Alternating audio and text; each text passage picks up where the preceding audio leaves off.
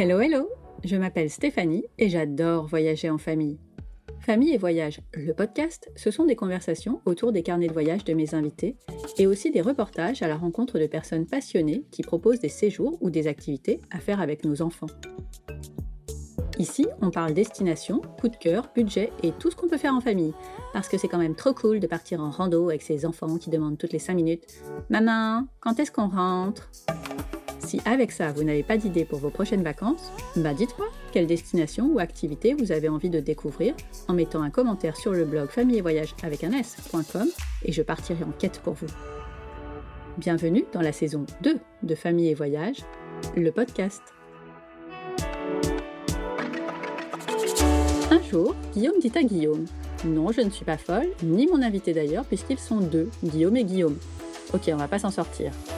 Donc Guillaume le montagnard dit à Guillaume le breton Et si on crée une agence de voyage d'aventure outdoor Ainsi est né Captain Wild, une agence qui crée des moments de partage et d'émotion pour revenir augmenter. Ça signifie que vous progressez quel que soit votre niveau au départ. Comme ils ne sont pas experts de tout l'outdoor, ils s'associent à des marques et spécialistes des disciplines qui sont proposées. Avec ça, si vous ne revenez pas augmenter, comme ils disent, c'est que vous le faites exprès. Entre deux créations d'aventure, Guillaume et Guillaume aiment bien partir en balade avec leurs femmes, qui sont sœurs, et leurs trois enfants, qui ont entre 22 mois et 11 ans. Vous suivez toujours? Il y a quelques semaines, sur une idée de leur beau-papa, le même donc, ils ont pris de l'altitude pour bivouaquer dans le Dévoluy. Là où l'histoire est intéressante, c'est qu'il fallait tout prévoir pour assurer repas et occupation pour leurs enfants, et qu'ils ne savaient pas tout à fait où ils allaient planter leur tente. C'est donc un carnet d'explorateurs que Guillaume et Guillaume vous proposent aujourd'hui, avec leurs meilleurs conseils pour organiser un bivouac avec des enfants. Je vous souhaite une belle écoute. Bonjour Guillaume et Guillaume. Salut. Bonjour. Merci d'avoir accepté mon invitation pour donner aux familles voyageuses tous vos conseils pour organiser un bivouac avec des enfants. Avant de partir dans le dévoluy, remontons un peu le temps. À quoi ressemblaient vos vacances avant la naissance de vos enfants? Bah, C'était entre beaux-frères.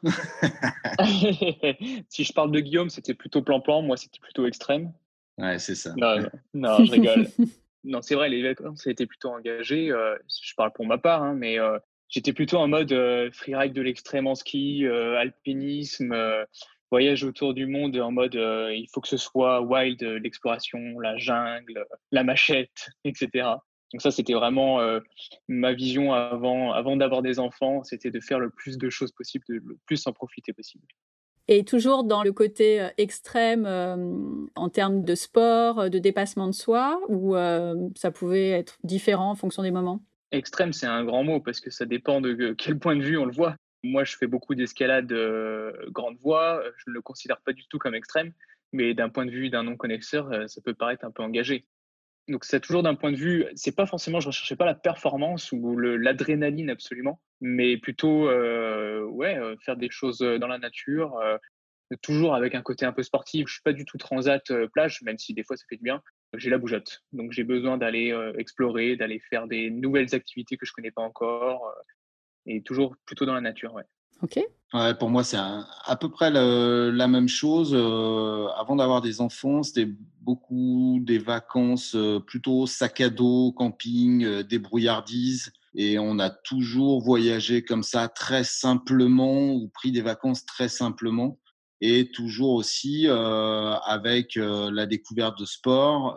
moi, je viens de Bretagne et fatalement avec des séjours copains en bateau, à la montagne, mais euh, beaucoup cet esprit de bande de copains euh, pour ma part pour les vacances.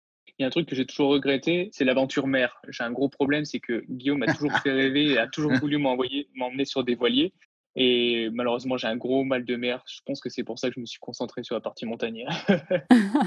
il réussit à être malade sur un pédalo, il faut quand même le signaler. Bon, il m'a initié à l'alpinisme, mais moi, j'ai jamais réussi à l'initier au bateau. Tant pis. Dans une autre vie, peut-être. C'est ça. Ou avec mon neveu. Voilà, c'est lui, je vais pouvoir l'emmener. J'espère qu'ils ne sont pas des gènes héréditaires et que son oncle va pouvoir l'emmener euh, enfin sur mer. Du coup, pour nos auditeurs, on a reconnu Guillaume le montagnard et Guillaume le breton, puisque euh, sans le vouloir, vous vous êtes euh, présenté exactement de cette façon-là. C'est ça. Exactement. Qu'est-ce qui vous a donné envie de construire ce type de voyage finalement pour les autres?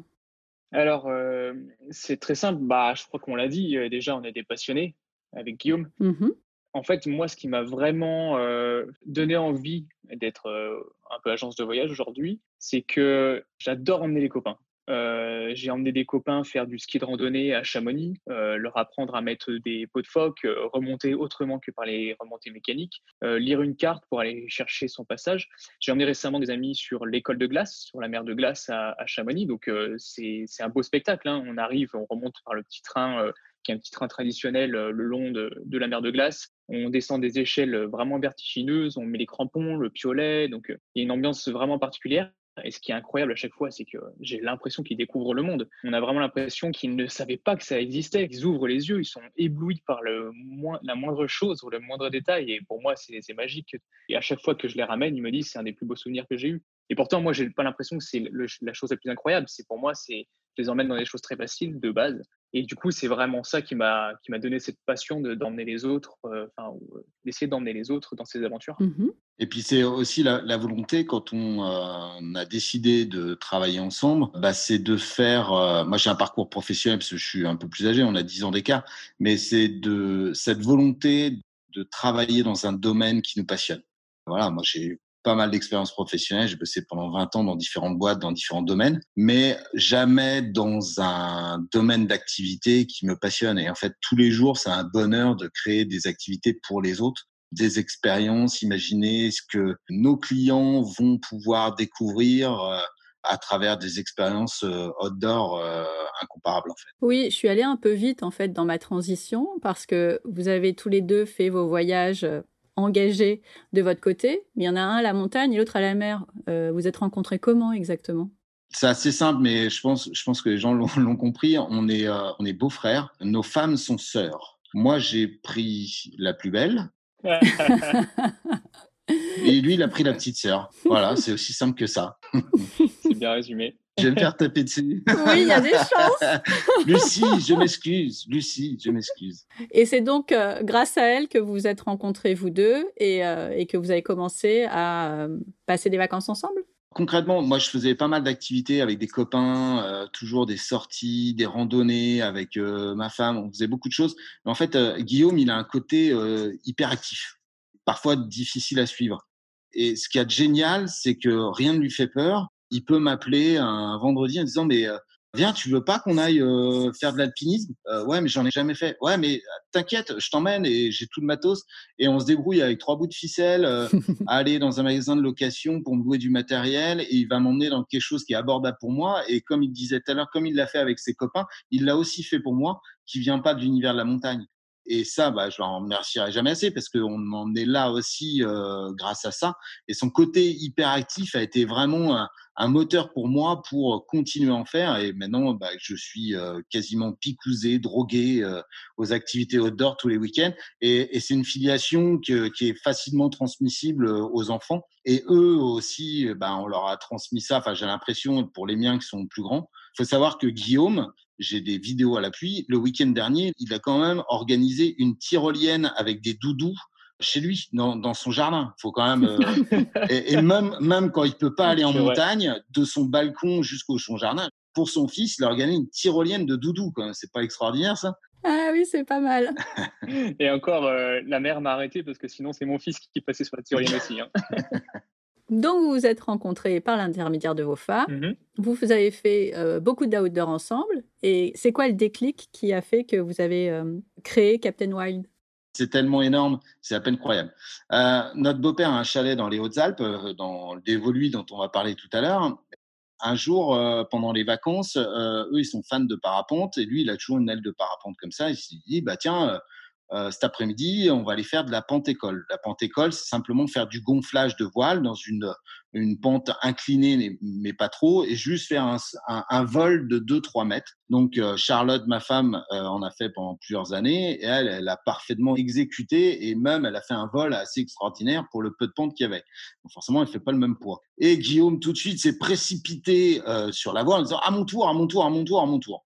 Évidemment, il n'a absolument rien écouté et il s'est cassé le pied contre une pierre. Et voilà, je l'ai emmené aux urgences de Gap Et on s'est retrouvés tous les deux comme des pimpins à attendre pour qu'ils puissent se faire soigner. Et en, dans l'attente, on a créé Captain Wide en disant, mais à un moment, il s'est retourné vers moi, on parlait de boîte, de nos boulots, etc. Et il s'est retourné vers moi, il m'a dit, Guy, il faut absolument qu'on monte une boîte ensemble un peu comme toutes les expériences en fait qu'on a fait. À chaque fois qu'il m'a proposé des trucs un peu dingues, euh, il m'aurait dit viens on va faire le Mont Blanc. J'aurais dit oui bah d'accord, viens on va monter une boîte. Et je lui ai dit ouais d'accord. Moi je suis ok, mais par contre on fait un truc qu'on aime vraiment. Et c'est comme ça que l'aventure est partie en tous les cas. Donc sur un pied cassé dans les urgences de Gap. Ah, c'est pas mal. Résumé. C'est, euh, mais c'est bien de la raconter. c'est, euh, c'est pas commun. Mais le, le, final, c'est que je ne remonterai pas sur un parapente. Voilà, terminé. Ah bah non, ça, ça va pas, il faut retenter. C'est vrai, mais pas de la même façon. Accompagné. Oui, peut-être. Alors pourquoi Captain Wild? Pourquoi un nom anglophone? Ah, Ça c'est très simple, c'est parce qu'on on bosse beaucoup avec l'international. Captain Wild, c'est des, aventures outdoor où on travaille aussi avec euh, les experts de l'outdoor qui sont les marques. Et il y a énormément de marques qui sont internationales, donc on se devait d'avoir un nom international tout simplement. Puis notre but, c'est de faire partir les Français aussi à l'étranger mais aussi les étrangers de les faire venir en France faire des activités outdoor. Donc euh, voilà, c'est des essences. Et pourquoi le captain aussi, ça c'est important de le dire. Ça, c'est des éléments fondateurs aussi de notre agence. C'est qu'on voulait que toutes les expériences euh, qu'on propose soient apprenantes. C'est-à-dire, on vient pour apprendre, euh, soit découvrir, soit apprendre, mais avec des professionnels. Mmh Et en fait, tous les professionnels avec lesquels on travaille, que ce soit guide, moniteur, prof de yoga ou, ou autres, en fait, ils représentent finalement les, des, des captains qui vont euh, diffuser leur savoir. Et on avait vraiment envie de ça. Ok. Quels sont les incontournables, euh, mais en fait tu viens de les dire, de vos séjours? Bah, C'est très simple. Hein. Euh, si vous voulez, aujourd'hui on peut trouver des guides partout sur Internet, c'est très facile. C'est une personne qui vous emmène d'un point A à un point B et qui vous emmène avec la sécurité. c'est la définition d'un guide ou qui vous apprend quelque chose de sa discipline, mais de quelque chose de très spécifique. Euh, nous, on a voulu garder cette compétence qui est incontournable. Aujourd'hui, le guide euh, dans les activités outdoor, le, professionnel, est indispensable pour progresser de la bonne façon. On l'a vu moi avec le parapente. J'ai voulu faire un peu le mariole et euh, ça s'est fini aux urgences. Donc, le guide est indispensable. Mm, mm. Mais on a voulu créer vraiment une expérience différente en y associant bah, les experts, j'en ai parlé tout à l'heure, qui sont les experts de l'outdoor, qui sont les marques. Et attention, on est, nous, on est le garant du respect de l'authenticité de nos séjours. C'est-à-dire qu'on ne fait pas de l'événementiel avec ces marques on fait des vrais séjours outdoor avec un vrai professionnel qui vous emmène, mais les marques sont là pour euh, améliorer, augmenter un peu l'expérience. Ils apportent leur vision, ils apportent leurs conseils, ils apportent le matériel qu'ils mettent à disposition, souvent du matériel qui est pro, qui est euh, à destination des athlètes, qui n'est pas encore accessible parce que pas encore sorti. Donc voilà, on essaie de créer une très très belle expérience avec un professionnel de la montagne, avec les marques. Et nous, on est agence de voyage, donc on organise avec l'hôtellerie, la restauration qui va bien avec. Voilà. Vous avez combien de types d'expériences différentes? À peu près C'est une bonne question. C'est une question piège. Parce que euh, sachant qu'on fait air, terre et mer, donc euh, ça peut aller du, parapente à la mer, donc surf, kitesurf. On peut aller sur la montagne qui va du ski, du snowboard. Après, en plus, c'est des activités qui sont démultipliées puisqu'on peut avoir du freestyle, du freeride, du ski de randonnée, mmh de l'alpinisme. Donc c'est vraiment très large. Pour avoir vécu il n'y a pas très longtemps une de vos expériences, euh, je peux confirmer le côté partage, expert et multidisciplinaire du séjour parce que c'est un séjour qui euh, associait le surf, le yoga et le skate. Ce skate qui était vraiment la discipline qu'on voit pas habituellement dans des associations surf-yoga parce qu'il y en a d'autres et qui complétait très très bien euh, les deux premiers. Et ce petit supplément d'âme qui était la guest house où on était logé, le fait qu'on soit entre filles, c'était pas mal aussi. Les petites attentions qu'on a eues et euh, l'expertise de la marque euh, qui accompagnait euh, ce séjour, c'était vraiment une parenthèse hors du temps. Alors, j'allais dire, on en a chié, on dit pas ça dans un podcast, mais, mais si quand même, quoi. Vraiment, le surf à Biscarros, c'est bien, hein mais les vagues et le courant, là, là, là, là, Alors c'est vrai qu'on a progressé. On était beaucoup plus de débutants que d'initiés. Mais tout le monde, du coup, a, trouvé son compte. L'encadrement a fait que tout le monde puisse s'y retrouver. Et on est sorti rincé dans tous les sens du terme. ouais, mais c'est... En fait, c'est... je pense que dans, chaque expérience, voilà, il y a une notion d'effort dans le sport qui doit faire partie aussi de, chaque expérience et de, de mêler aussi l'effort dans le sport, mais l'effort bienveillant, euh, les expériences un peu annexes comme euh, le skate, ou qui a a priori été une révélation pour euh, chacune des participantes. C'est quand même ah, incroyable. C'est clair. C'était génial. À tel point que ce week-end, ma femme était en train de skater au bord du lac d'Annecy. voilà.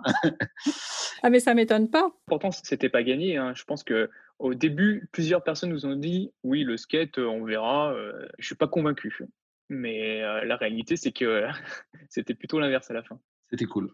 Ah, mais c'est vraiment le, le moment, j'allais dire, qui a rassemblé tout le monde. On était toutes enthousiastes de la même façon pour le skate. C'est-à-dire qu'il n'y en a pas une qui a dit Ouais, bon, aujourd'hui c'était un peu dur ou j'aime pas cette position. Alors, L'encadrement a fait beaucoup aussi. les deux personnes qui nous ont encadrés ont été parfaites. On a réussi en cinq minutes à monter sur un skate et à avancer. Ça a l'air con hein, ce que je dis, mais quand on n'en a jamais fait, euh, on peut vite se retrouver sur les fesses. Ouais, on était vraiment euh, enchantés. On a les photos et les vidéos à l'appui et vous êtes toutes bien, bien débrouillées. Vraiment, nous, c'est une récompense en fait pour nous de voir ça d'avoir ces retours et de voir des photos, des vidéos où les gens sont heureux, ont la banane de découvrir une discipline. Et je suis sûr que dans l'eau, il y en a qui vont s'acheter des skates. C'est une évidence. Ah bah moi j'en ai un. Ah. Euh, il y en a une qui s'en est acheté un sur place. Ah ouais et d'autres qui en avaient aussi, mais qui en faisaient pas régulièrement. Et euh, là, euh, il était prévu avec une autre des participantes qu'on se retrouve pour en faire le week-end dernier, mais il a plu ouais, un pari au secours, quoi. Et, donc voilà, ah oui, mais on est, euh, on est à fond, vraiment. C'est euh, eh ben c'est plus simple que, euh, que de faire du surf tous les week-ends. C'est ça. Et, le yoga, c'est encore différent. Et ben voilà, c'est notre mmh. récompense. En tout cas, ouais, c'était vraiment, vraiment chouette. Et un des points qui était pour moi fondamental, c'est que j'avais pas les enfants ni mon mari. C'était un truc entre filles et il y en a pas beaucoup finalement. Ça change la donne. Carrément. Mais la prochaine question, pour revenir à nos moutons, quand est-ce que vous faites une version famille? Bah, c'est, des choses auxquelles on, réfléchit. Euh, moi, j'ai, Dans nos projets, en tout cas, dans les cartons. Ouais. je pense que c'est une autre dimension. En fait, il y, a, une dimension euh, légale et de responsabilité d'encadrement qui n'est pas du tout euh, les mêmes. Faut qu'on pousse plus ça parce que nous, on est très vigilants sur la sécurité, les assurances et on veut pas se lancer dans n'importe quoi. Mais promis, promis, promis, on va essayer parce que nous, on adore faire euh, plein de sports avec nos enfants. Mais je dirais, ça fait du bien parfois de les laisser un petit peu. Mais oui, de on est d'accord. De s'échapper d'eux. Parce que finalement, on s'aperçoit qu'ils en profitent plus que nous sur plein de trucs. On les inscrit à des stages de sport, des trucs. Et puis en fait, bah, nous, on est toujours un peu mis à l'écart. Ah oui, je suis d'accord. Donc ça fait du bien aussi de faire des choses sans eux. dans nos cartons, on n'est pas forcément sur version famille pour le moment, mais parce qu'on est quand même sur des sports outdoor, donc euh, comme dit Guillaume, ça, ça, peut être engagé, sauf si on parle de randonnée ou de, ou de bivouac. Mais euh, on avait quand même en tête de faire des séjours euh, père-fils en snowboard freestyle ou mère-fille en ski freeride, etc. C'est ah super. Vraiment, c'est on, on, veut essayer de retrouver cette complicité. Entre parents-enfants sur une activité quand même qui de base pourrait paraître inatteignable sans encadrement. Quoi. Mmh en fait, moi, mon expérience sur, euh, sur justement le, le, le, parent-enfant, mon fils, pour ses 10 ans, ça va vous montrer comment on est piqué à la maison au sport d'or. Je lui ai dit, qu'est-ce que tu veux pour tes 10 ans? Et il m'a dit, je veux aller dormir au refuge du requin avec mes oncles. Et toi, papa, évidemment. Alors, je suis resté un peu. J'ai dit, tu es sûr, tu veux pas une PlayStation? Non, non, je veux faire ça. et, et, du coup. C'est quoi le refuge du requin? Le refuge du requin, c'est un refuge qui est au, fond de la mer de glace à Chamonix, où il faut être cramponné, il faut être casqué, il faut être encordé. Et il a la chance d'avoir deux oncles, donc, donc Guillaume et mon autre beau-frère, donc le frère de nos deux femmes, si vous suivez bien, merci, euh, euh, qui, sont, qui sont alpinistes qui ont pris la charge d'organiser tout ça. Et, du coup, on est parti avec euh, donc euh, le grand-père, le grand-oncle, les deux oncles, moi et mon fils, et on a fait deux cordées on est parti euh, donc le petit train du Mont-en-Vert, donc ça part de Chamonix, on arrive à la gare du Mont-en-Vert qui est au-dessus de la mer de glace. On est descendu sur le glacier, on a fait de la marche, ce qu'on appelle de la marche glaciaire, donc avec des crampons, avec des casques. Voilà, mon fils a pu découvrir bah, cette marche-là d'avoir un piolet, d'avoir son sac à dos, et on a marché euh, pendant toute la journée pour rejoindre ce fameux refuge. Et on a dîné là-haut. Le gardien du refuge avait préparé un gâteau au chocolat, parce que je l'avais appelé, je lui ai dit pourquoi on venait. Et on s'est euh, réveillé le lendemain euh, face à, à des séracs en milieu de la mer de glace.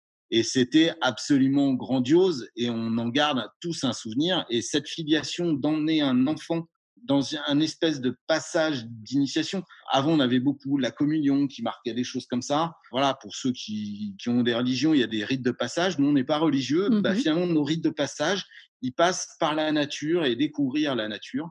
Et parce que on aime ça, et plus elles connaîtront la nature, et mieux ils la protégeront plus tard. Donc, dès qu'on peut, voilà, on y va. Et moi, c'est ce que j'aimerais plus tard avec l'agence. C'est justement ce père-fils un peu initiatique mmh avec des professionnels de la montagne, moi, je, vraiment, j'aurais envie de le faire parce que euh, l'expérience est incroyable. Ah bah ça a l'air rien que de l'écouter. Alors c'est sûr que mes enfants m'auraient jamais demandé ça, mais j'aimerais bien. Ils ne sont pas au courant. Nous, c'est vrai qu'ils vivent dans ce monde-là. Euh. Oui. Moi, quand il s'agit juste d'aller faire euh, une balade dans la forêt, ça va durer combien de temps? Ouais. Bon, c'est pas gagné. Ça traîne aussi des pieds hein, de temps en temps chez nous. Hein. Il n'y a pas de, y a pas de ah, mystère. Non, non, mais c'est toujours les mêmes à part pour le ski, hein. le ski ils sont dans la voiture avant nous, hein. là il n'y a pas de problème. Euh, voilà. Euh, nous on a la chance d'habiter à trois quarts d'heure la première station et on y va tous les samedis. C'est une vraie chance. Ils savent que c'est une vraie chance et par contre là il n'y a pas de retardataire, ça c'est sûr et certain. Bon, on a parlé de vos voyages en famille, enfin c'est pas les mêmes que tout le monde, de vos séjours euh, Captain Wild. Maintenant on peut partir dans le Dévoluy. Pour commencer, c'est où le Dévoluy Le Dévoluy, le Dévoluy c'est un endroit que pas grand monde connaît et pourtant qui est vraiment incroyable. Et c'est les Chamonniards qui disent ça parce qu'on a notre, notre belle famille a longtemps eu un, chalet à Chamonix, donc c'est quand même difficile de faire mieux. Mmh euh, malheureusement, on a, on a, dû se séparer de ce chalet et euh, notre beau-père a décidé d'aller euh, se loger dans le Dévoluy. Alors au début, quand il nous a dit le Dévoluy, avec Guillaume, on s'est regardé, on a dit oulala, qu'est-ce que c'est que ça? C'est quoi ce plan? Et en fait, on a vraiment été mais complètement scotché par une vallée qui est, qui est vraiment sublime et complètement sauvage. Et en plus, je dis une vallée, mais c'est pas vraiment une vallée, c'est plutôt un cirque. Et c'est un cirque qui est incroyable de par son histoire parce que dès le départ, elle partait bien. Euh, c'est une vallée qui est complètement encaissée avec deux entrées de chaque côté qui sont creusées dans des tunnels. On sait qu'on entre, on sait qu'on en sort. Et à l'intérieur, c'est complètement entouré de montagnes qui sont super abruptes. Et puis, euh, c'est vallonné au milieu avec des forêts, euh, des petites falaises, des rivières, des pâturages avec plein de moutons c'est juste sublime. Et pour l'histoire, c'est que cette vallée, euh, elle a été connue à l'époque parce que c'était une vallée de bandits, puisqu'ils venaient se réfugier à l'intérieur de cette vallée en se disant ici au moins personne ne viendra me chercher et on le comprend complètement une fois qu'on est entré dedans. Et le dévolu, du coup, pour ceci, pour que les gens situent un peu euh, où se trouve euh, cet endroit, c'est un peu entre Grenoble et Gap. Ok. Voilà. Moi, je sais, parce que j'ai une mauvaise, malheureusement, une mauvaise expérience à cet endroit, puisque c'est là où je me suis cassé la jambe. Ah Oula. En hiver, à ski, voilà.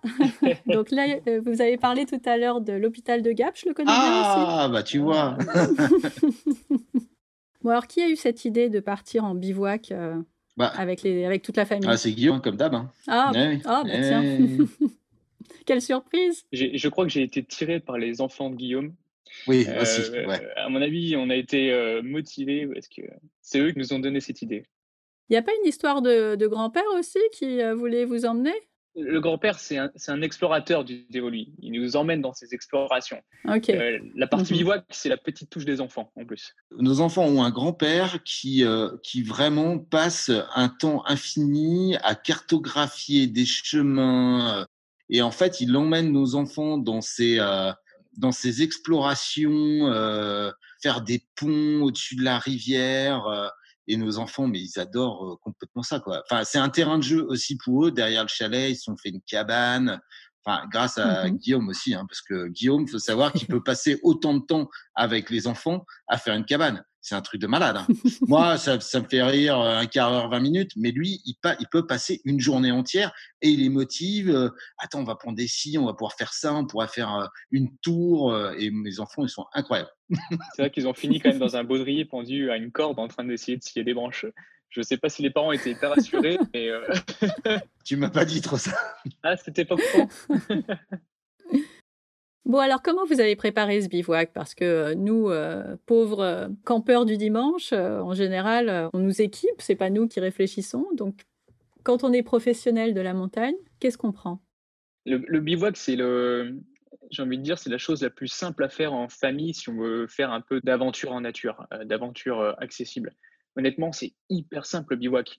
On peut s'en faire un monde, on peut le, ça peut paraître inaccessible, mais c'est extrêmement simple. Le plus important, si on veut faire un bivouac en famille, c'est pas être trop optimiste dans la randonnée, dans l'organisation du, séjour. Il faut faire simple. Mmh il y a plein d'endroits qui sont magnifiques en France, qui sont très accessibles.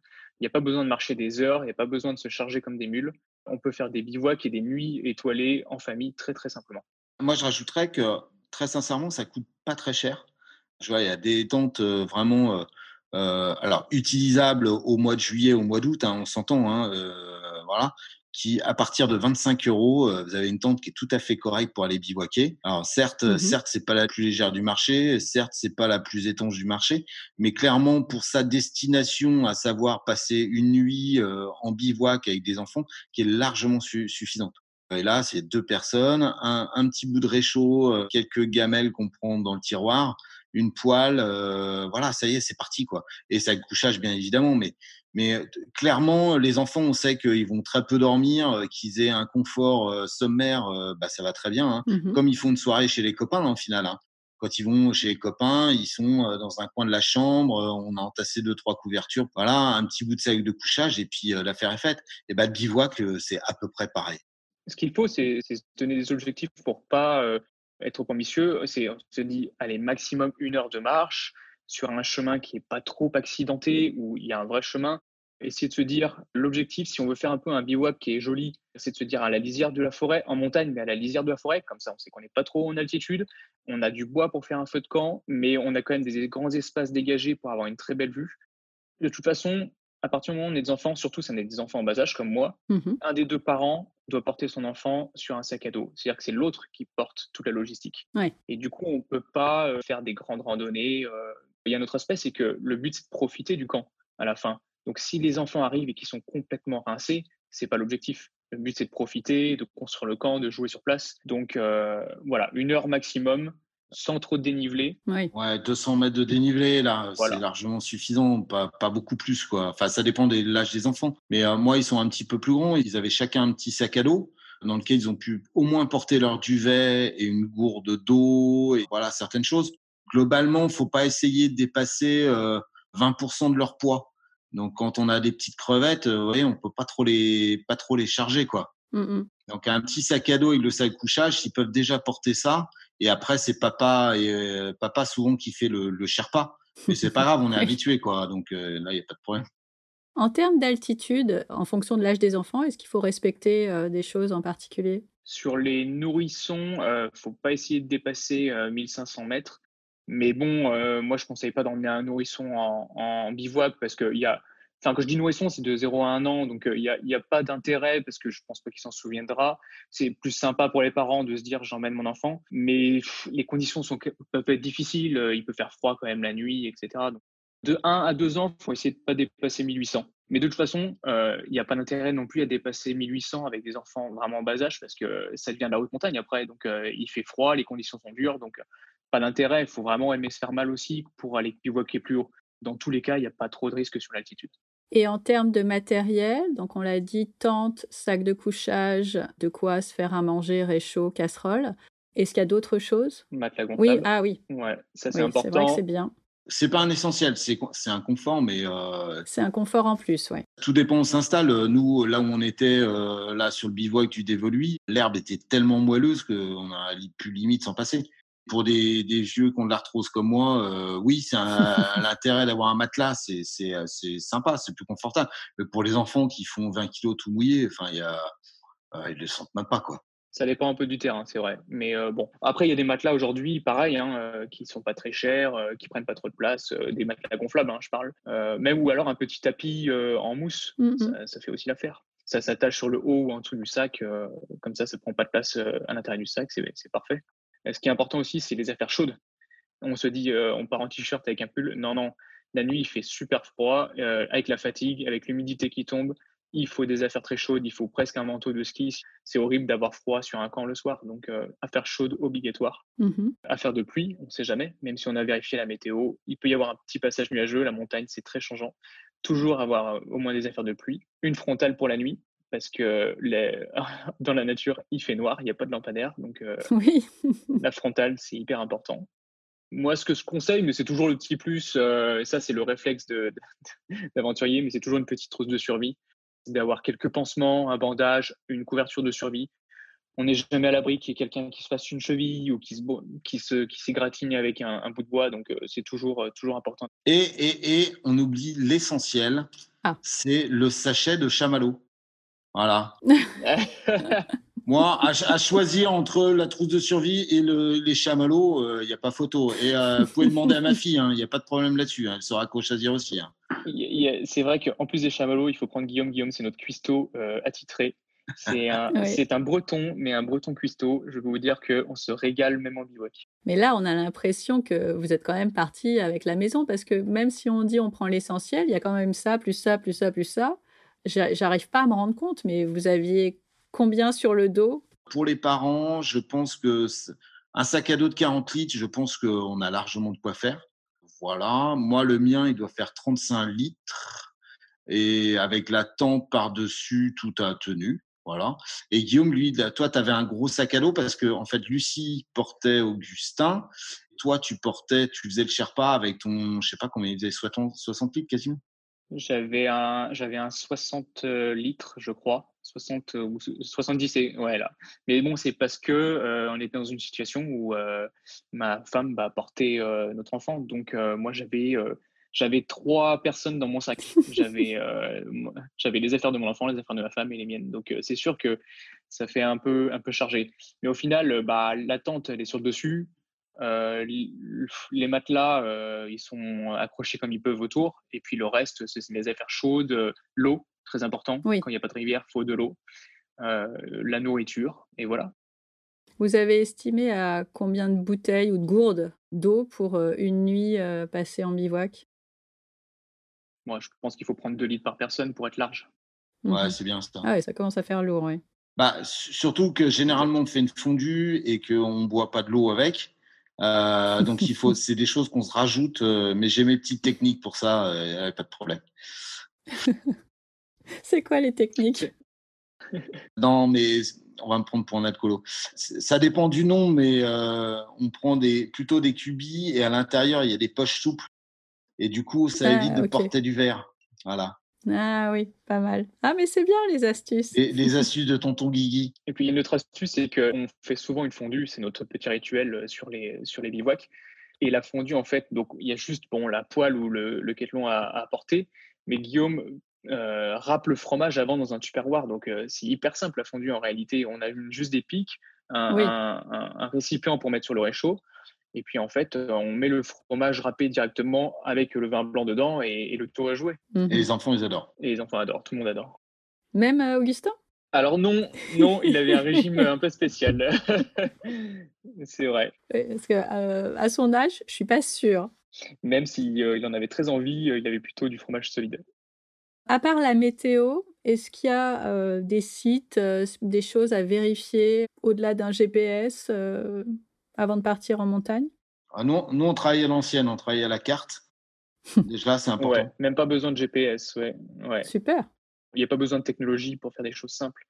Regardez sur une carte, bien prévoir la météo.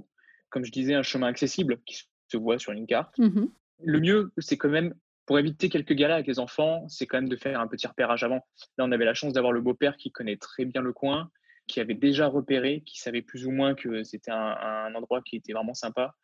Ça peut éviter des galères parce que traîner les enfants de droite à gauche, au bout d'un moment, c'est moins drôle, surtout avec les sacs. Il y a un autre point qui est à vérifier, c'est est-ce qu'on est dans un parc ou pas? Il y a des fois des règles dans les parcs nationaux. On ne peut pas aussi emmener d'animaux. Si vous avez un chien ou des choses comme ça dans les parcs, c'est pas possible. Mhm. Donc euh, voilà, c'est des petites choses à vérifier. Il n'y a pas vraiment de contraintes sur le bivouac. Et bien évidemment, ne laissez aucun papier sur place euh, C'est du bon sens après. c'est du bon sens. Ouais. Donc, vous vous êtes donné rendez-vous où? À partir de quand vous avez lâché la voiture et euh, après, on, on vous suit?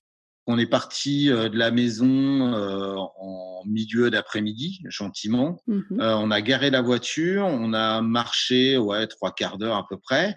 On est arrivé sur le spot. Là, on a lâché les sacs et puis on est allé repérer le meilleur coin avec la meilleure vue sans les sacs.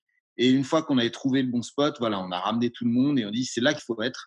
Et on a trouvé un endroit exceptionnel avec une vue mais incroyable. Et juste à côté, ça c'est important, il y avait un arbre mort qui nous a donné de la ressource de bois mort pour le feu pendant toute la nuit quasiment. Ah ouais, ça c'est Ça bien. c'est malin. C'était pas prévu. Non, c'était pas prévu, mais c'est plutôt la bonne nouvelle. Et faire un bivouac avec un feu de camp, ça change complètement la donne, quoi. Ah bah ouais, j'imagine. Ah ouais, ça change tout. C'est même vraiment important ouais, pour l'ambiance. Mais donc, le point de départ, vous avez laissé la voiture où Que j'essaye de me situer? Alors, euh, pour être précisément, euh, il y a, hum, c'est au départ de la balade, donc c'est, euh, il y avait un chemin en terre ou avec un petit parking qui est noté sur les cartes euh, pour laisser le- la, la voiture. Mhm. Exactement dans le dévolu, c'est un départ d'un d'un téléphérique euh, de scientifiques. Parce que dans le dévolu, dans le dévolu, il y a incroyable, c'est incroyable, il y a un plateau qui surplombe le dévolu où il y a des antennes euh, pour écouter les ondes radio qui viennent de l'espace. Euh, parce que le dévolu, justement, est très sauvage, il n'y a pas de pollution lumineuse. Donc, euh, il y a ces, ces antennes qui sont magnifiques. Je conseille vraiment à tout le monde d'essayer de monter sur ce promontoire. Il y a un chemin qui y va, c'est vraiment incroyable. Et du coup, en fait, on a garé la voiture quelques mètres plus loin du départ de ce téléphérique de scientifiques euh, pour ensuite démarrer la, la randonnée sur, euh, sur un chemin de randonnée, D'accord. un chemin forestier. Donc, Guillaume nous disait, vous avez, vous avez posé les sacs à un moment donné, vous êtes allé repérer, vous avez trouvé l'arbre mort. Et après, du coup, vous êtes reparti chercher les sacs et tout le monde s'est installé. Ouais, on a commencé à, à monter le, le bivouac. Donc, c'est ce qui est sympa avec les enfants, c'est qu'ils sont tout excités de monter la tente, d'installer leur sac de couchage, de remettre le petit doudou euh, à côté du sac de couchage, et puis commencer à jouer dans la tente. Enfin, vraiment, euh, là, c'est une excitation euh, sans pareil. Ma fille, qui est une gourmande, est partie à la chasse directement aux myrtilles pour dire mais on n'a pas de dessert. Et donc elle s'est mis une mission, elle est allée chercher des myrtilles et qu'elle a ramené. Alors évidemment, elle avait mangé la moitié en revenant, hein, mais, euh, mais euh, voilà, ça fait partie du truc, c'était vraiment chouette. Mais elle en a trouvé toute seule, comme une grande. Ah ouais, ouais. Bon, bah, en fait, nous, on a pour habitude de faire vraiment de la randonnée euh, tout le temps à l'automne et au printemps. Bah voilà, ça fait longtemps qu'elle sait reconnaître une myrtille et des fraises des bois et les framboises. Des fois, j'essaie de lui parler pour lui lui faire détourner le regard de tout ça, mais euh, une fois qu'elle a trouvé des fraises des bois ou des myrtilles, euh, on peut pas la décoller, hein, c'est pas possible. Bah, c'est bien, elle vous a ramené le dessert. Oui, là, oui, deux chacun. Alors, il faut quand même vérifier. Euh, Elle, elle, elle sait reconnaître et elle nous demande à chaque fois si elle a un doute, euh, elle, Oui. fait pas. Mais non, non, ça, il faut être hyper vigilant avec les enfants. Il faut vraiment leur montrer ce qu'ils peuvent manger, ce qu'ils peuvent pas manger. Bon, les fraises des bois, c'est facilement reconnaissable. Les framboises aussi. Maintenant, sur les myrtilles, il peut y avoir des bosquets de trucs. Ils peuvent penser que. Maintenant, elle a 9 ans, donc euh, là, il n'y a pas de problème. Je lui fais entièrement confiance. Mais pour les petits, il faut quand même ultra vérifier euh, ce qu'ils ont le droit de prendre et toujours demander est-ce que j'ai le droit de manger, est-ce que j'ai pas le droit de manger. Ouais. Et après, il faut leur montrer aussi comment choisir, euh, surtout pour les, euh, les myrtilles et les fraises des bois. Euh, toujours essayer de les prendre en hauteur parce que euh, ça peut être soumis à des petits pipis d'animaux, surtout principalement des renards, qui peuvent véhiculer des petites maladies, des choses comme ça. Donc, il faut bien leur expliquer. Ça fait partie aussi de la balade, du bivouac, Mhm. de leur montrer la nature, de ce qu'ils peuvent manger. Et voilà. Combien de temps ça prend d'installer un campement? Honnêtement, les tentes aujourd'hui, c'est assez rapide. On avait trois tentes de mémoire. On met les matelas vite fait, on pose des duvets dessus et le, et le- et le camp est prêt. Euh, ce qui est le plus sympa après, c'est plutôt d'aller chercher du bois avec les enfants pour préparer le feu. Donc ça, c'est les papas qui s'occupent du feu parce que là, c'est un peu plus dangereux. Mhm. Mais par contre, les enfants vont chercher les bouts de bois, les brindilles pour allumer le feu. Donc euh, c'est plutôt cette partie-là qui est intéressante. Donc, entre le moment où vous avez euh, décidé que c'était le bon endroit à côté de l'arbre mort et le moment où le camp a été installé, il s'est passé combien de temps? Une demi-heure. On était tranquille, il n'y avait pas de pression. Oui, c'est pas le but non plus de, minuter le, week-end, j'imagine, mais. La, vraie bataille, c'est de savoir qui aura le meilleur emplacement pour poser sa tente. bon, une fois que tout ça est prêt, vous avez fait quoi? Bah, moi, je me suis tout de suite instantanément mis à l'œuvre pour préparer le dîner. Mmh le grand-père s'est chargé évidemment de l'apéro avec les bières qu'il avait soigneusement choisi. Et puis, toi, mon Guy, tu t'es pas mal occupé d'Augustin. Ouais. Parce qu'il est plus, il est plus petit, donc il bah, faut lui préparer à manger, tout ça. Et, ouais. et puis, il y, y a, quand même, c'est le moment, une fois que le camp est prêt, c'est aussi le moment un peu photo, détente, chacun profite un peu il y a les enfants qui courent plus, qui sont plutôt aventure. Eloi, ton fils Guillaume, est, plutôt un peu aventure, explorer le, camp autour, voir ce qui se passe. Euh, ta fille était plutôt sur les recherches de fruits des bois. Euh, moi, j'étais plutôt avec Augustin, euh, en train de lui faire découvrir ses premiers pas avec de l'herbe plus haute que sa tête.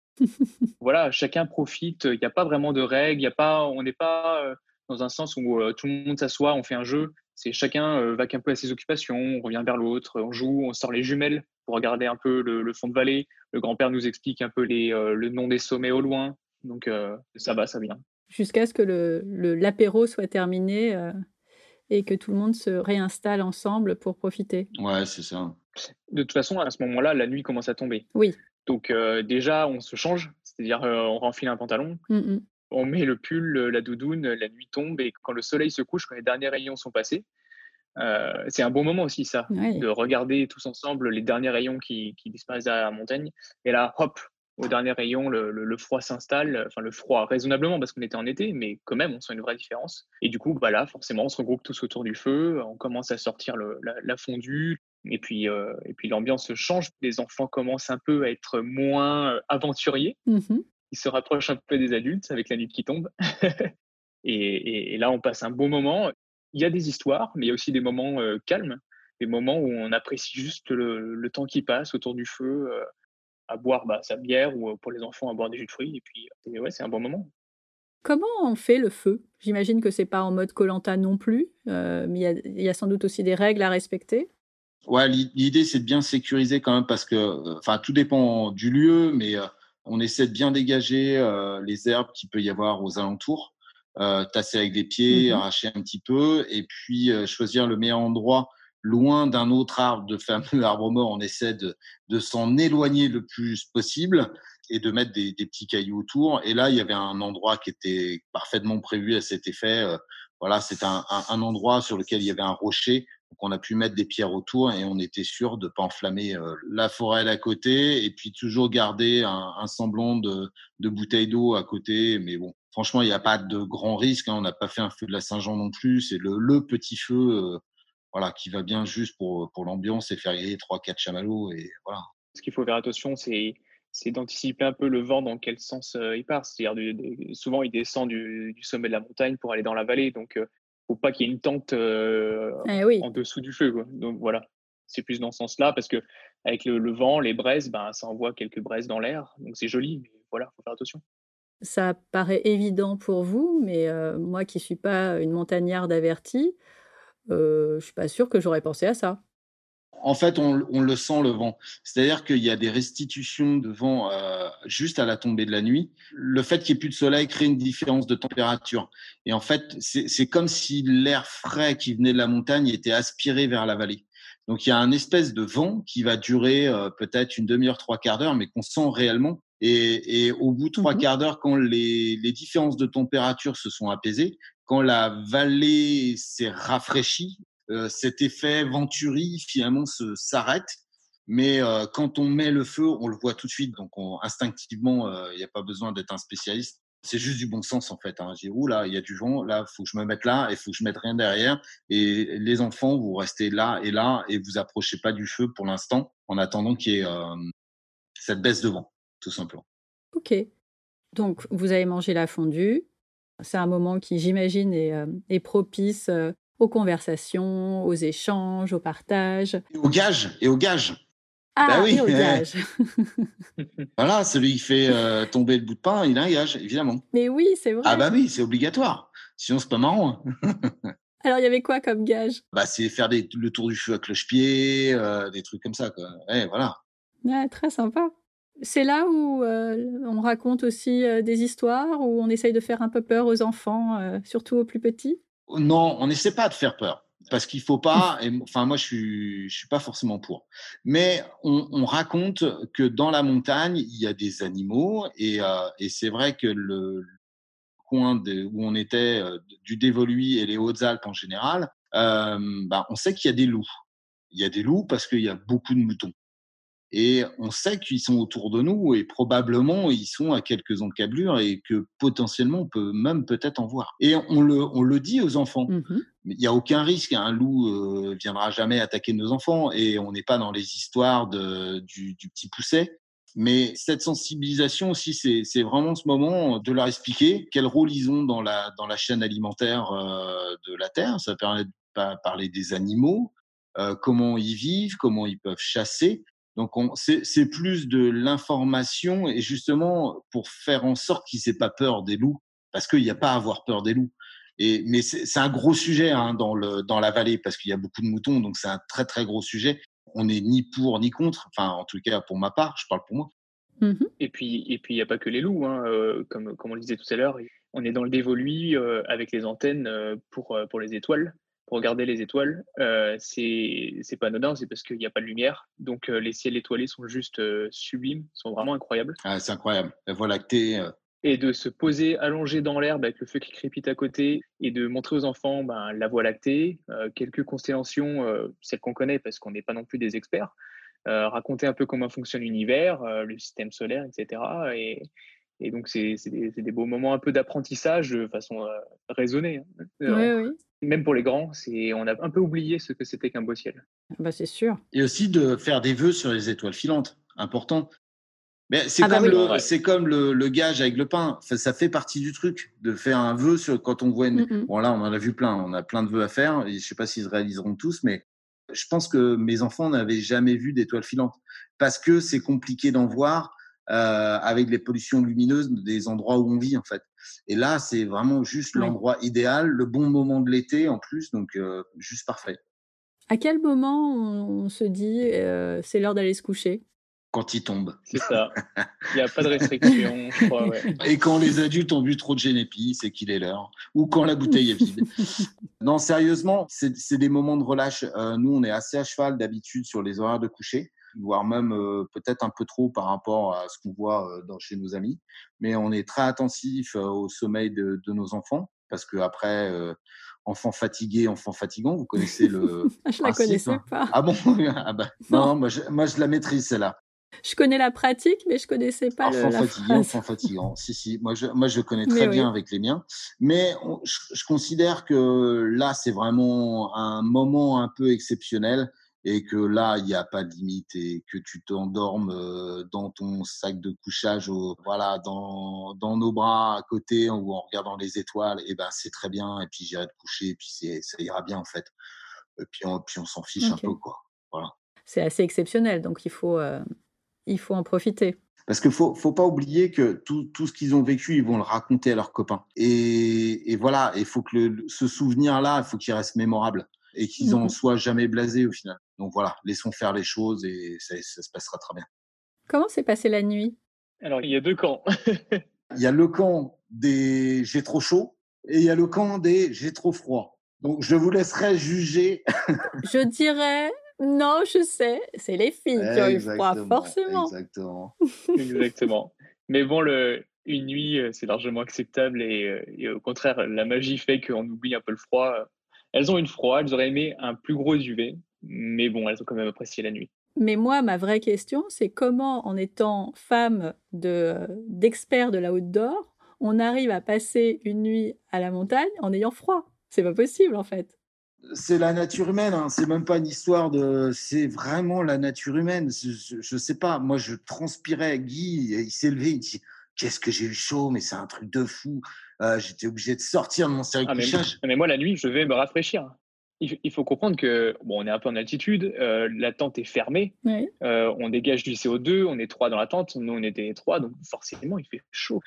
mais il fait que, je sais pas, l'ambiance, le, vent qui tape un peu contre le bord de la tente fait que les bords sont frais, mmh le sol est frais. Donc, c'est vrai qu'on peut être un peu sensible à ça. Mais pour ma part, bon, moi, j'ai un, un, gros duvet qui peut résister à des températures assez, enfin, très, très, très froides.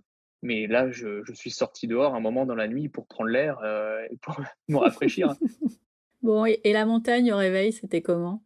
C'était magique en fait, parce que peu importe la nuit que chacun a passé, souvent, euh, voilà, moi je dors très bien, mais on sait que euh, il y a des, des, réveils un peu plus difficiles que d'autres. Et sincèrement, euh, c'est le même émerveillement. voilà. en plus, on a été réveillé par les moutons qui étaient à côté, donc les, petites clochettes. Ah, chouette. Par les patous qui sont venus nous voir, voir ce qu'on faisait là. Donc les patous sont les chiens de, de berger qui gardent les troupeaux et qui justement protègent les troupeaux contre les loups. Donc, c'est une espèce mmh d'énormes chiens blancs.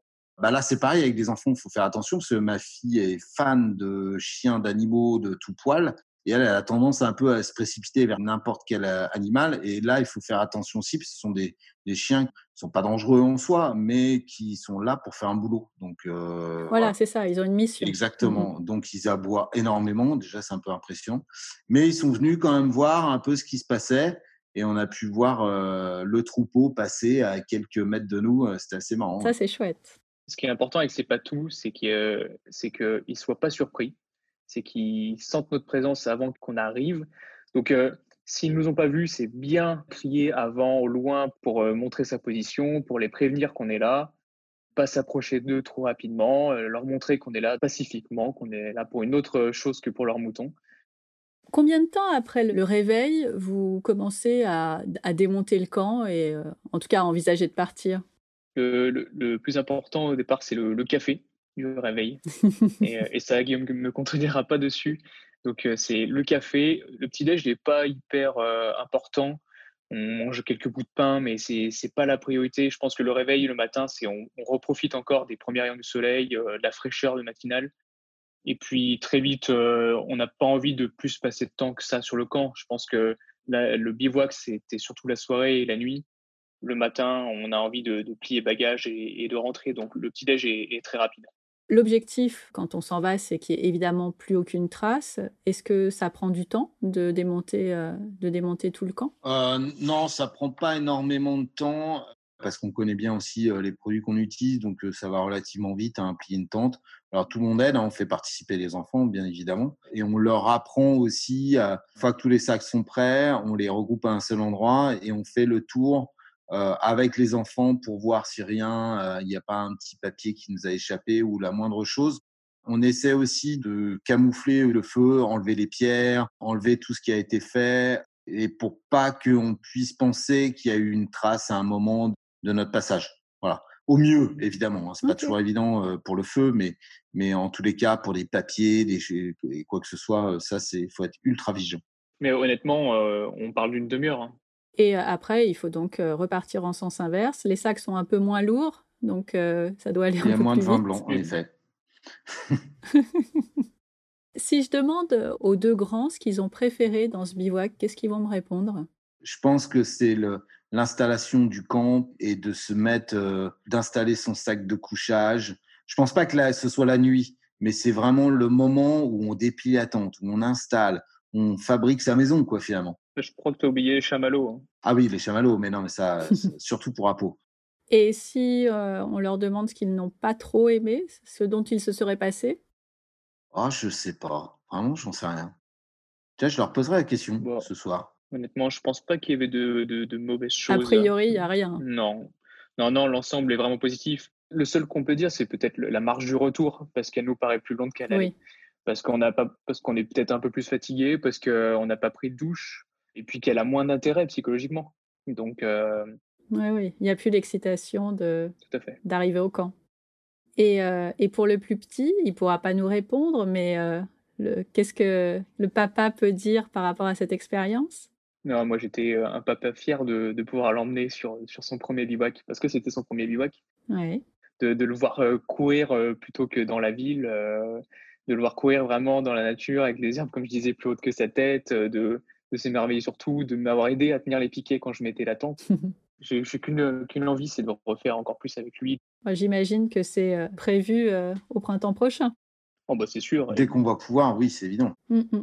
Même madame qui sur le papier non mais franchement, hein, heu, sur le papier, c'est pas forcément ultra gagné et puis quand même et en fait, elle a adoré et puis, heu, c'est un peu comme le skate, hein, on a commencé par ça. Heu, sur le papier, c'est pas forcément l'expérience «Ouais, mais machin, je vais avoir froid, je vais avoir ceci, cela» et cetera et puis en fait, elle adore, heu, est prête à recommencer, heu, plein de fois et c'est même elle qui qui demande: «Quand est-ce qu'on va rebivouaquer?» voilà.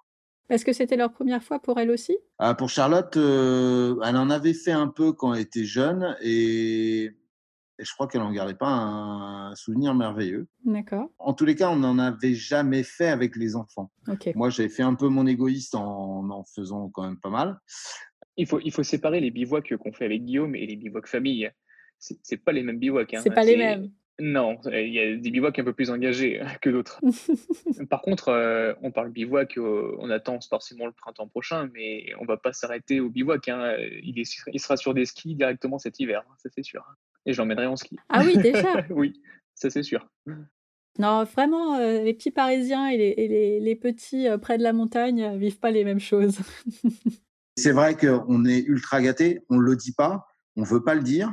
Ne venez pas, on c'est vraiment des régions mais très nulles. Ne on fait on fait non. Restez chez vous. Non, ne venez pas.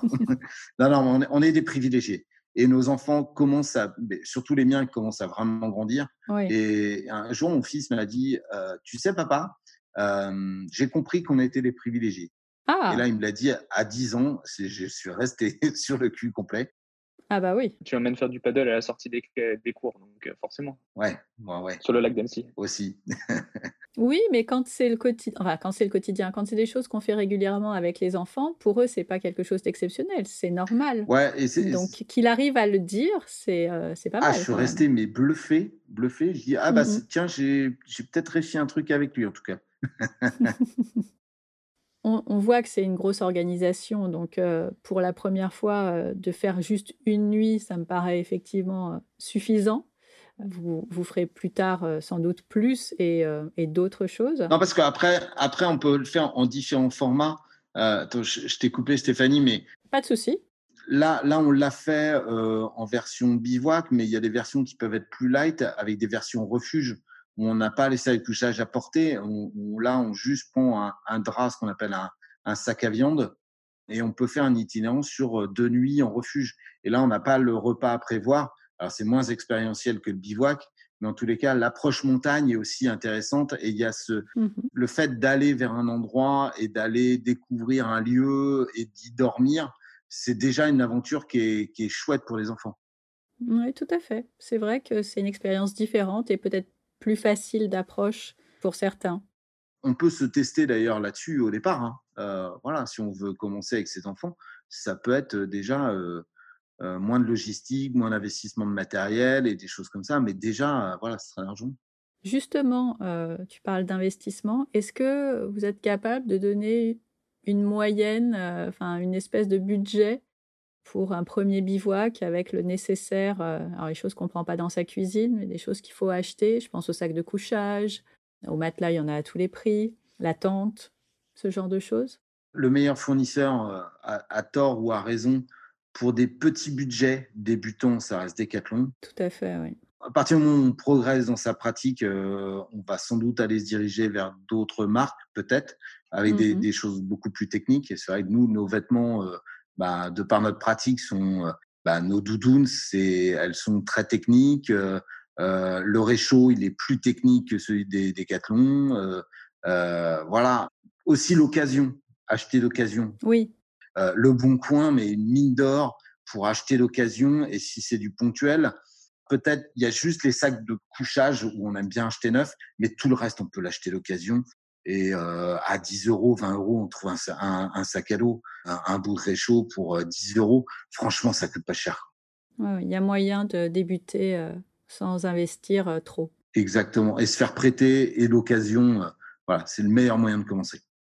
Avant de nous quitter, j'aime bien, finir avec des questions plus courtes pour continuer à voyager encore un peu, mais sur l'ensemble de vos destinations cette fois. Qui vous a donné envie de voyager? Heu, tradition familiale. La tradition familiale qui, n'était, qui était de ne pas voyager. L'inverse. Quel est le voyage que vous n'avez pas encore osé faire? Euh, Japon. Traversée du Tibet pour moi. Ah, c'est pas la même chose. Hein. Non, c'est pas tout à fait. Quel est le voyage que vous avez regretté avoir fait? Aucun. Aucun. Il, peut y avoir des galères, mais aucun. Moi, je suis parti à l'île Maurice avec 5 euros en voyage de noces, donc euh, après, plus rien peut m'arriver. On fera un autre podcast complet là-dessus. avec qui vous ne partiriez jamais en voyage? Euh, Personne, ça dépend juste du voyage. Je pense que je choisis les personnes en fonction du voyage. Euh, ouais, je m'interdis rien aussi. Le truc le plus inattendu qui vous soit arrivé lors de vos vacances ou de vos expéditions? Partir à l'île Maurice avec 5 euros. Boire une, euh, une, un breuvage avec une racine coupée par un chef de village pendant un combat de coq euh, dans la jungle indonésienne. Et c'est quoi ça? Mais non, mais ok, là on peut faire un peu plus long. Il faut, quelques détails quand même. c'est quoi le contexte? Non, c'est euh, j'étais avec ma femme et on s'est retrouvé dans une galère où euh, elle avait euh, la tourista au plein milieu de la jungle et on était perdu au milieu de la jungle. Et on s'est retrouvé dans un village où, avec le chef du village qui, qui, nous a mis une racine dans un verre qu'ils ont, ont mis un quart d'heure à trouver parce qu'ils n'avaient pas de verre dans le village. Ah, et euh, ils étaient en plein combat de coq, donc ça les a dérangés. Et, euh, et je lui ai dit à ma femme, euh, je crois que là, tu es obligé de boire, t'as pas le choix. Et discrètement, j'ai essayé de d'essuyer tant bien que mal avec mon t-shirt le rebord du verre qui était vraiment crade. Mais on n'avait pas le choix. Il y avait tous les enfants du village qui étaient autour de, de ma femme, qui où lui avait mis le seul siège du village au milieu de la, cour. Oh. Donc, c'était, voilà, c'est le truc le plus inattendu qui nous soit arrivé. Mais quelle angoisse Et est-ce que ça a été efficace au moins? Alors, euh, je ne sais pas si c'est ça ou le coca qu'on a réussi à dénicher dans le dans l'autre village d'à côté, mais euh, elle a réussi à elle a réussi à s'en sortir, à aller un peu mieux et à finir la, finir la traversée dans la jungle pour pour arriver à notre lieu de où on dormait le soir. La destination que vous aimeriez refaire en famille? L'Amérique du Sud pour moi, tout ce qui est euh, J'aimerais lui montrer euh, la, la, Patagonie ou, euh, ou, rien à voir le Pérou euh, au-dessus, un peu plus haut, avec le, Machu Picchu. moi, je dirais les, beaucoup moins loin, l'Irlande. Ouais, franchement, on a vécu tellement de bons moments là-bas que ouais, ça me dirait bien dans les lacs irlandais. vraiment, c'est ouais. Je pense qu'on le fera bientôt. Le pays qui vous fait rêver en famille ou pas? Ouais, c'est, franchement, c'est euh, les, les Antilles, euh, les pays, euh, pays chauds. Mmh Le fait de vivre en short et en tong, voilà, ça c'est kiff intégral. Pour moi, c'est l'Afrique. Parce que j'ai vécu deux ans quand j'étais enfant avec mes parents, avec très peu de souvenirs parce que j'étais vraiment petit. Et je pense que c'est mon rêve de, de ramener ma famille là-bas. Vraiment en Afrique, Afrique noire, Afrique profonde. Votre prochaine destination en famille? Afrique du Sud. ça me fait bien envie aussi pour faire des safaris. Mais oui, c'est ça. On a fait un podcast la semaine dernière sur le sujet. Moi, je dirais les États-Unis. Oui. Je suis pas sûr que ma femme soit d'accord, mais moi, ça me fait, euh, rêver. Pourquoi elle serait pas d'accord? Bah, parce que elle se dit qu'il y a d'autres choses à voir avant. et, euh, et se dire, ouais, commencer par les États-Unis, pas forcément la prochaine, en fait. Pourtant, les, États-Unis, c'est enfin, grand, hein, les États-Unis. Quand tu dis États-Unis, euh, oui, non, mais il y, a tellement de choses à voir euh, dans, ce, dans ce pays, c'est incroyable. Alors, l'Ouest américain. L'Ouest américain. C'est par là qu'on aime bien débuter. Eh oui. Est-ce que vous allez changer vos habitudes de voyage à cause de la Covid? Pour moi, non, mais c'est sûr que ça décale un peu les projets. Mmh ouais, pareil, non. J'aime bien. Dernière question. Si nos auditeurs vous cherchent, où peuvent-ils vous trouver? Sur captainwild.com, bien sûr. Et sur les réseaux sociaux, euh, voilà, vous aimez un peu nos personnalités euh, et l'histoire qu'on essaie de raconter avec nos petites euh, mains et tout ça. Et voilà, aller plus loin, aller voir ce qu'on fait et, mmh et, passer au bureau, boire un café ou une bière, on sera, là. c'est exactement, c'est notre état d'esprit. N'hésitez pas à, nous envoyer un message sur Bivouac ou autre aventure. On, on vous répondra avec plaisir. On mettra tout ça dans les notes de l'épisode. Merci beaucoup, Guillaume et Guillaume, pour ce beau carnet d'explorateurs. Merci à toi. Eh ben, merci à toi, Stéphanie. À bientôt. À bientôt. À bientôt.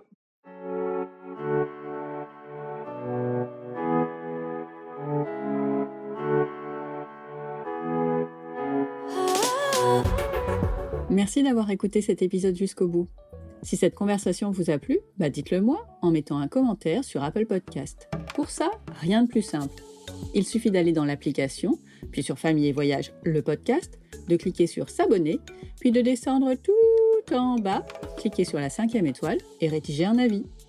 Un immense merci à celles et ceux qui prendront quelques secondes pour le faire, car c'est la seule façon de donner de la visibilité au podcast. Si vous n'avez pas tout noté, pas de panique. Toutes les informations sont dans les notes de l'épisode sur le blog famille et voyage avec un s.com slash podcast. Vous avez des questions Un récit de voyage à raconter Un invité à proposer? Dites-le moi de la même façon sur le blog familleetvoyage.com slash podcast. Petit break la semaine prochaine, on se retrouve donc dans deux semaines pour le prochain épisode. D'ici là, prenez soin de vous, inspirez-vous et créez-vous de chouettes souvenirs en famille.